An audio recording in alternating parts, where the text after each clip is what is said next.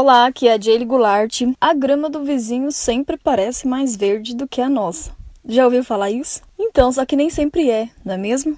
E às vezes o que você tanto quer, o que você tanto busca, está bem ali na sua frente e você não está enxergando. Às vezes a sua família está ali, mas você fica querendo que a sua família fosse outra família, a família da sua amiga, a família daquela mulher da novela, a família de algum famoso que você acha que seria perfeito para você, mas acredite, nem sempre o que reluz é ouro, sabe? Todos nós temos defeitos e às vezes as pessoas que estão ali são as pessoas certas para você. Tanto um amor, o seu marido, seus filhos, aquele emprego. Não que você deva aceitar tudo, mas que você deva entender. Você pode fazer a diferença, que a sua felicidade depende exclusivamente de você. E a gente sempre olha e fala: Uau, eu queria ser como aquela pessoa, eu queria estar no lugar daquela pessoa, e eu queria um amor daquele jeito. E a gente cria um, um futuro, uma coisa, uma ilusão que às vezes nem sempre é bom para nós. Esquecemos de observar as pessoas que estão ali do nosso lado, que estão fazendo, que nos amam, que faz coisas por nós e nós nem agradecemos porque elas não são as pessoas que a gente queria,